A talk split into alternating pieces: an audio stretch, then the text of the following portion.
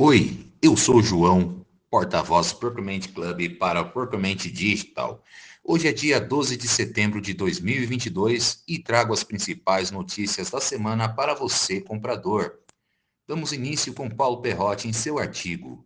E-mail é considerado o principal causador de incidentes de segurança, que nos traz uma preocupação sobre os incidentes de segurança cibernética que se originam de e-mails, são mais de 90%.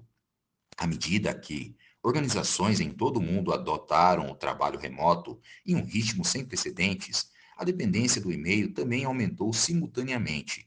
Uma das coisas mais sensatas para as organizações seria avaliar o nível de compreensão que os colaboradores têm sobre os ataques cibernéticos por e-mail e educá-los sobre os riscos associados ao seu uso de forma negligente. Na sequência, temos Walter Freitas em seu artigo o ESG agora no radar, nos convidando a acompanhar o 12º episódio do podcast do NLA. As práticas de ESG são cada vez mais uma realidade dentro das empresas.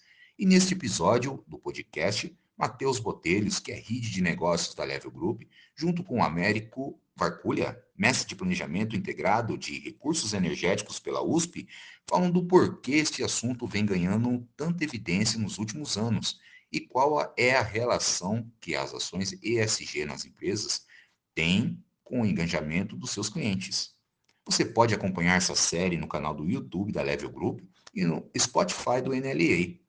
Também temos Cláudio Bastos em seu artigo Os 10 hotéis vinícolas de luxo do mundo, que nos traz uma curiosidade através de uma matéria publicada pela revista Forbes em sua seção Forbes Life. A referida publicação assinada por Giovanna Simonetti fala sobre estas propriedades que, cercadas por vinhedos e com produção de rótulos próprios, prometem uma imersão no mundo da viticultura. E nosso Brasil está aqui muito bem representado na lista do SPA do vinho. E por fim, Paulo Perrotti, em seu artigo Palmeiras, a inovação veio de um simples pedaço de papel, que fala sobre a inovação em um processo muito simples, trazendo benefícios inimagináveis. Curiosidade presenciada no jogo entre Palmeiras e Goiás, onde o técnico do Palmeiras, Abel Ferreira, circulou um, durante o jogo um pedaço pequeno de papel que atiçou a curiosidade dos comentaristas, torcedores e críticos de futebol.